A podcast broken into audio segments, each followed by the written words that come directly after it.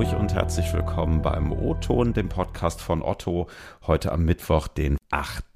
September. Ich bin Ingo Bertram und diese Woche geht es hier im O-Ton um Kleidung, die zu 100 Prozent recycelbar ist. Ähm, ja, wenn viele von euch denken, ist doch irgendwie heute schon. Nee, weit gefehlt. Ähm, bei vielen Kleidungsstücken weiß heute eigentlich niemand so ganz genau, aus welchen Materialien und Phasen sie eigentlich wirklich produziert worden sind. Ja, ich weiß, es gibt diese eingenähten Labels. Kennt ihr wahrscheinlich die Dinger, die man gerne abschneidet, weil sie kratzen. Aber für ein Recycling sind selbst diese Infos oft nicht ausreichend. Und das hat zur Folge, dass eben viele Kleidungsstücke am Ende doch verbrannt werden. Das Berliner Startup Circular Fashion, mit dem Otto zusammenarbeitet, will genau daran, indem nämlich Infos, die Recyclingbetriebe benötigen, im Kleidungsstück direkt hinterlegt werden, per QR-Code zum Beispiel oder auch mit einem Chipsystem. Was das bringt und wie Textilmüll so reduziert werden könnte, darüber spreche ich jetzt mit Ina Budde, Gründerin von Circular Fashion und Lisa Frank aus unserem Nachhaltigkeitsteam. Hi, grüßt euch. Hallo Ingo. Hallo zusammen.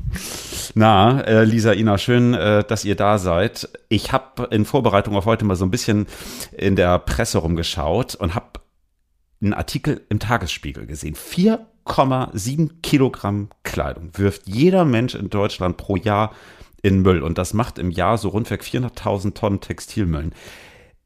Wenn ihr sowas lest, was macht das mit euch, Lisa? Ja, 4,7 Kilo, das klingt jetzt erstmal viel, aber ich muss sagen, mich schockiert das kaum noch. Ähm, was, glaube ich, einfach daran liegt, dass ich mich so häufig mit diesen Zahlen auseinandersetze und dieser Textilmüll, das ist natürlich bedrückend und auch erschreckend, weil das sind Ressourcen, die einfach wirklich verschwendet werden, ohne dass sie die Chance haben, noch einmal gesichtet zu werden. Und ob das geschaut wird, ähm, müssen sie wirklich entsorgt werden oder kann das nicht noch jemand anziehen? Ist es nicht für irgendeinen Zweck noch ähm, sinnvoll?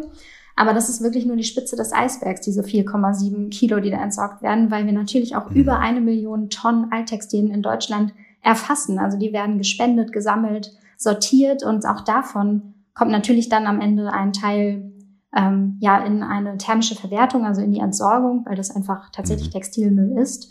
Aber da ist zumindest noch die Chance da, dass Textilien, die noch tragbar sind, auch ja eine neue Heimat finden können. Aber wenn man das mal zu, zusammennimmt, ne, eine Million Tonnen und diese 400.000 Tonnen, ähm, dann ist das schon ja ein riesiger Berg. Klassischer Fall von Überflussgesellschaft, oder? Absolut. Warum gibt es so viel Textilmüll in Deutschland? Was passiert mit dem Müll eigentlich? Wird alles verbrannt? Ja, das ist auch ein, ein, gutes Thema, mal genauer hinzuschauen. Das ist ja oft eine Blackbox auch für viele. Was, was passiert eigentlich danach? Und ähm, äh, man kann so im, im europäischen Vergleich auf jeden Fall sagen, dass wir in Deutschland da schon relativ weit sind ähm, mit der Sammelquote. Also wir mhm. haben um die 75 Prozent der Textilien, die zum Glück gesammelt werden, die eben nicht dann im Restmüll landen. Mhm. Ähm, und auch dann muss man aber natürlich genauer hinschauen, was passiert mit den gesammelten Textilien. Und da ist es halt eben, dass mehr als die Hälfte auf jeden Fall noch mit der Secondhand eingesetzt werden kann, äh, mhm. was auf jeden Fall gut ist, um mhm. wirklich den, ja, das Leben zu verlängern des Textils. Ähm, viele sind zwar noch tragbar, aber nicht mehr wirklich marktfähig und werden dann einfach eben auch mit entsorgt, was, was eben sehr, sehr schade ist, weil einfach der Markt ähm, noch nicht gefunden werden konnte für diese Produkte. Und der ganze Rest wird dann natürlich eben auch recycelt recycelt. Ähm, aber da muss man auch ganz klar sagen, das ist heutzutage eher ein Downcycling, das meiste, was da passiert. Also wirklich die Fasern mhm. werden geschreddert, werden kürzer, oft mit Frischfasern ja beigemengt, damit wir irgendwie noch eine, ja, ein Textil daraus machen können oder eben eher ein Füllmaterial in, in den meisten Fällen. Ähm, genau, und da muss man natürlich ansetzen, dass wir da wirklich hochwertigeres Recycling äh, vorantreiben. Das ist ganz, ganz wichtig, um wirklich diese Ressource ähm, im Kreislauf zu halten. Mhm. Genau. Ja, und das ist ja eigentlich auch genauso der Punkt, ne, wo ihr sagt so, hey, wir haben Bock, Textilmüll in Deutschland irgendwie zu verringern und da wollen wir ansetzen mit Circular Fashion. Ina, magst du mal einmal kurz sagen, wie, wie seid ihr auf die Idee gekommen? Was macht ihr da genau? Ja, gerne. Also im Endeffekt war es so, dass, dass wir uns wirklich gefragt haben, was hält denn eigentlich die Branche auf? Zu einer Kreislaufwirtschaft hm. sich zu verändern. Was, was ist das eigentlich, was da fehlt? Und haben halt sehr viel mit den verschiedenen Akteuren gesprochen, mit denen, die die Produkte herstellen, mit denen, die die Produkte recyceln letztendlich, ähm, alle dazwischen, Kunden, Kundinnen, Sortierer etc. Und ähm, haben eigentlich so verstanden, dass das, was fehlt, ist die Vernetzung zwischen all den Akteuren und dieser Austausch des Wissens, was, was brauchen denn eigentlich die Recycler? Wie muss ein Produkt gestaltet sein, damit es wirklich recyclingfähig ist? Und auf der anderen Seite natürlich dann auch ähm, das Wissen für innovative Materialien, die dann die Designer wirklich äh, an die Hand nehmen können und einfach umsetzen können. Und mhm. ähm, als uns das so bewusst wurde, ähm, war eigentlich so eine Art vernetzende Plattform und auch wirklich Lösungen, die im tagtäglichen Geschäft einfach ja Antworten bieten können das, was wir gedacht haben, was wirklich jetzt den, den, den Wandel vorantreiben kann. Mhm. Ähm, was brauchst du denn dafür, damit man beispielsweise wirklich auch bei den Recyclern äh, dafür sorgen kann, dass die ein gutes Faser-zu-Faser-Recycling hinbekommen? Oder wo mangelt es da vielleicht auch heute noch? Ja, mm, also du hast das eingangs schon total schön beschrieben, dass es letztendlich einfach die Informationen braucht über das, was im Produkt zu, also eben drin ist. Also hm. wir machen immer so zwei, wir sagen, das sind zwei Säulen. So auf der einen Seite das Produkt, wie es beschaffen ist, also wirklich das kreislauffähige Produktdesign, hm. wo ähm, Materialien sorgfältig ausgewählt werden, ähm, dass eben weniger Mischfasern vorhanden sind, ähm, dass wir auch ja die Gestaltung für Langlebigkeit mit einbeziehen, also wirklich die Produktgestaltung auf der einen Seite hm. und auf der anderen Seite nämlich genau genau diese Informationen im Produkt, die wir dann allen Akteuren zuspielen können. Ob es die Kunden und Kundinnen sind, die wissen müssen, wie kann ich das Produkt zurückgeben und wohin? Oder ähm, ob es die Sortierbetriebe sind, die dann letztendlich scannen können und sehen können, was sind das eigentlich äh, für Materialzusammensetzungen und welcher Recycler ist jetzt der beste dafür. Das sind sozusagen die zwei ähm, ja, wichtigen Säulen, die es dafür braucht. Mhm. Ich habe es eingangs gerade gesagt, ähm, dieses System, was ihr da entwickelt habt, das basiert ja so ein Stück weit wirklich darauf, dass man beispielsweise mit QR-Codes arbeitet oder halt wirklich quasi Klamotten irgendwie chippt. Ne? Lisa, mal in deine Richtung gefragt, ähm, was heißt das jetzt konkret für Otto? Also ihr plant eine Kooperation anzugehen mit Circular Fashion mit dem Ziel, 100% recycelbare Klamotten herzustellen. Sind die dann gechippt oder wie muss ich mir das vorstellen? Genau, also wir sprechen jetzt hier natürlich noch nicht von 100 Prozent unserer Eigen- äh, und Lizenzmarken bei Otto, aber ähm, von einem Anteil, der eben in diesem Pilotprojekt betrachtet wird. Also das ist eben das mhm. Wichtige auch daran, es ist jetzt nicht nur eine Kooperation zwischen Circular Fashion und Otto, sondern da sind mhm. eben auch noch andere Brands dabei in ganz unterschiedlicher Größe. Ähm, mhm. Und was ganz wichtig ist, sind auch die gemeinnützigen Sortierer, die dabei sind, die ja eine elementare Rolle in dieser Infrastruktur spielen. Denn irgendwann müssen die Textilien auch zurück. Und Ina sagt es ja schon, wir haben in Deutschland ein sehr gut funktionierendes ähm, Erfassungssystem. Wir haben mhm. ähm, Spendencontainer, wir haben äh, auch bei Otto ja Plattstoff mit Herz als Altkleiderspende. Aber wir sind da eben noch sehr stark auf diesem Charity-Fokus und wir müssen das alles händisch und manuell sortieren.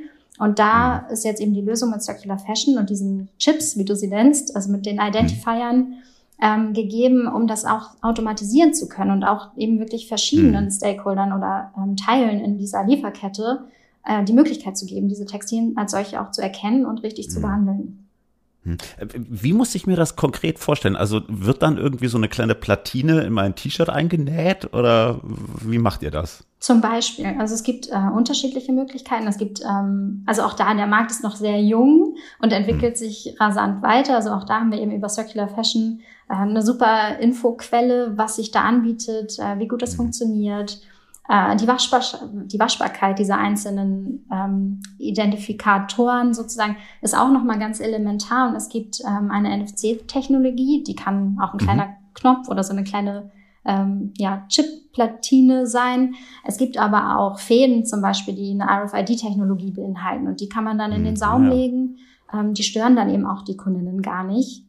Ähm, mhm. Weil, wie du schon sagst, ne, die Label sind dann auch äh, fehleranfällig oder Kundinnen schneiden die Label raus und dadurch wäre dann die mhm. Information verloren und das müssen wir bestmöglich umgehen, so dass wirklich das mhm. Textil die Information enthält und nicht unbedingt nur ein ähm, Care-Label. Mhm. Klingt für mich jetzt aber auch nicht so, als dass das mal eben irgendwas ist, was man mal eben in ein paar Monaten umgesetzt bekommt, oder? Wann, wann könnten da erste Kleidungsstücke mit solchen Chips oder RFID-Technologien kommen, realistisch betrachtet? Ja, ganz so schnell geht es tatsächlich nicht. Wir hatten einen ganz tollen äh, Workshop mit Ina, weil das wirklich sehr viel neues Wissen ist, was wir uns aneignen müssen. Mhm. Und das betrifft nicht nur mhm. uns und unsere Einkaufsbereiche, sondern vor allem auch die Lieferanten und Lieferantinnen, mhm. die, ähm, die da auch ganz viel dazu lernen müssen, weil es einfach wirklich um um Details geht. Ne? Das ist nicht so, mhm. das T-Shirt hat auch noch einen Reißverschluss, sondern aus welchem Material ist dieser Reißverschluss? Also es sind wirklich Details, die da jetzt äh, geklärt werden müssen. Und äh, mhm. äh, deshalb dauert das Ganze noch ein paar Monate. Wir sind jetzt aber dabei, die Produkte soweit fertigzustellen und hoffen dann, dass sie für unsere Kundinnen im ja, April, Mai nächsten Jahres auch äh, ja, zum Verkauf zur Verfügung stehen. Jetzt finde ich die Idee dahinter auch, ne, zu sagen, man nutzt zum Beispiel solche ja fast schon Wearable-Technologien, ne, äh, um sie dann in die Kleidungsstücke zu nehmen. Ich finde es wirklich ziemlich cool. Aber Ina, äh, in deine Richtung mal gefragt, wie viel Textilmüll kann so ein System wirklich vermeiden? Ist das nicht am Ende irgendwie nur ein Tropfen auf dem heißen Stein? ja, das ist eine gute Frage. Äh, tatsächlich sind wir überzeugt, dass das ähm, einiges verändern kann. Also wir, wir sehen so ein riesiges Commitment in der Industrie. Also mittlerweile ja mehr als 12 Prozent des gesamten Modemarktes hat sich committed, wirklich Richtung Kreislaufwirtschaft zu gehen. Und es werden mhm. immer, immer mehr Unternehmen und genau eben mit Otto auch ne, vorne mit dabei, wirklich Unternehmen, die große Mengen haben und das wirklich in die richtige Richtung bringen. Mhm. Und ähm, da ist eben gerade so ein ja, Kreislaufpilot, wie wir ihn jetzt gerade um umsetzen, hm. essentiell wichtig, um das wirklich auch zu testen, zu pilotieren und dann auch zu skalieren. Also wir, hm. wir sehen da aber auch absolut ähm, zum einen den Drive der Marken dabei und ähm, eben auch dieses schöne Format im Kreislaufpilot, ähm, den Austausch auch mitzusehen, weil wir sind da alle auf dem Learning Journey. Also wir müssen uns austauschen, wir müssen sehen, was passt für große Unternehmen, was passt für die kleinen Marken. Das sind mhm. auch unterschiedliche Infrastrukturen. Ne? Und da mhm. haben wir halt eben mit Verwertung als Partner ja auch eine sehr diverse ähm, also als, als Dachverband ja auch der, der gemeinnützigen Sortierer ähm, eine, eine tolle Abbildung der, ja, der möglichen Sortierpartner und Infrastrukturen. Mhm. Und ähm, da sehen wir auf jeden Fall, dass, dass so ein System umso besser funktioniert, umso mehr Unternehmen auch mitmachen natürlich. Also das ist kein Konkurrenz, äh, keine Konkurrenzgeschichte sozusagen mhm. zwischen den Marken, sondern ähm, das ist wirklich ein, ein Gemeinschaftssystem, was umso mehr Impact haben kann, umso mehr Modemarken dabei sind, umso mehr Sortierer und Recycler dabei sind. Und äh, ich denke, da sind wir auf einem sehr guten Weg. Also wir haben mhm glaube, allein in den letzten zwei Jahren mehr als 70 ähm, globale Player oder auch Modemarken mit begleitet äh, Richtung kreislauffähiges Design ja. ähm, und eben auch diese Circularity ID äh, in den Markt zu bringen und ähm, ja wirklich auch auch an den Kunden und an die Kunden zu bringen und das eben auch zu zeigen, was für einen Mehrwert das eben auch mhm. für die äh, Endkonsumentin hat, ähm, sich mehr über die Produkte zu informieren und auch zu merken, Mensch, was habe ich denn hier eigentlich für einen Wert und ich kann das nochmal zurückbringen, wenn ich es nicht mehr tragen will. Es wird nochmal mhm. wieder genutzt, es wird mhm. recycelt. Das sind natürlich äh, eben Sachen, die ja, die, die so einen Chip eben auch ermöglichen und das eben auf den richtigen Weg bringt. Hm. Jetzt frage ich mich aber so ein bisschen, äh, nehmen wir mal an, das T-Shirt, was ich hier heute trage, das ist irgendwann durch. Es wäre jetzt äh, mit so einem Chip versehen oder dergleichen. Ne? Es wird dann recycelt, dann entsteht was Neues draus. Was passiert dann? Wie oft geht so ein Kreislauf? Also geht das dann tatsächlich bis ins Unendliche oder sagt man, keine Ahnung, nach fünf oder zehn oder zwanzig Mal ist das Ding dann wirklich durch? Genau, also da, da haben wir so äh, als unsere Perspektive ähm, das, das oberste Credo ist natürlich erstmal die Nutzung zu verlängern. Das mhm. möchte ich hier auf jeden Fall auch nochmal betonen, dass es ja darum geht, nicht sozusagen äh, nach einem halben Jahr das Produkt zurückzunehmen, zu recyceln und das war's dann, sondern mhm. tatsächlich auch mit Designstrategien und auch neuen Geschäftsmodellen wirklich das Leben von Produkten zu verlängern. So als erste, mhm. wirklich erstes Credo. Ähm, danach geht es natürlich darum, wie wird das Produkt recycelt. Es gibt da verschiedene Verfahren. Es gibt das mechanische Recycling oder auch das chemische Recycling. Und ähm, natürlich haben wir einen gewissen Wertverlust, insbesondere insbesondere beim, Chem beim mechanischen Recycling. Mhm. Ähm, es gibt aber dann eben auch Verfahren, die ähm, ja solche Fasern auflösen können und wieder zu gleichem Wert ähm, wirklich ausspinnen kann, so dass wir wirklich eine Faser hm. haben, die, die ist weiß, die hat eine, eine tolle Qualität und kann eben wieder genutzt werden. Und hinzu kommt ja, dass auch ähm, in so einem in so einer Menge von Textilien, die recycelt werden, befinden sich ja nicht nur Textilien, die schon zehnmal recycelt waren, sondern es mhm. kommen natürlich auch immer wieder frische Produkte mit dazu. Das ah, heißt, ja. da haben wir einfach ähm, einen, ja, einen gesunden Kreislauf, sage ich mal, der da sich positiv ähm, weiterentwickelt. Mhm.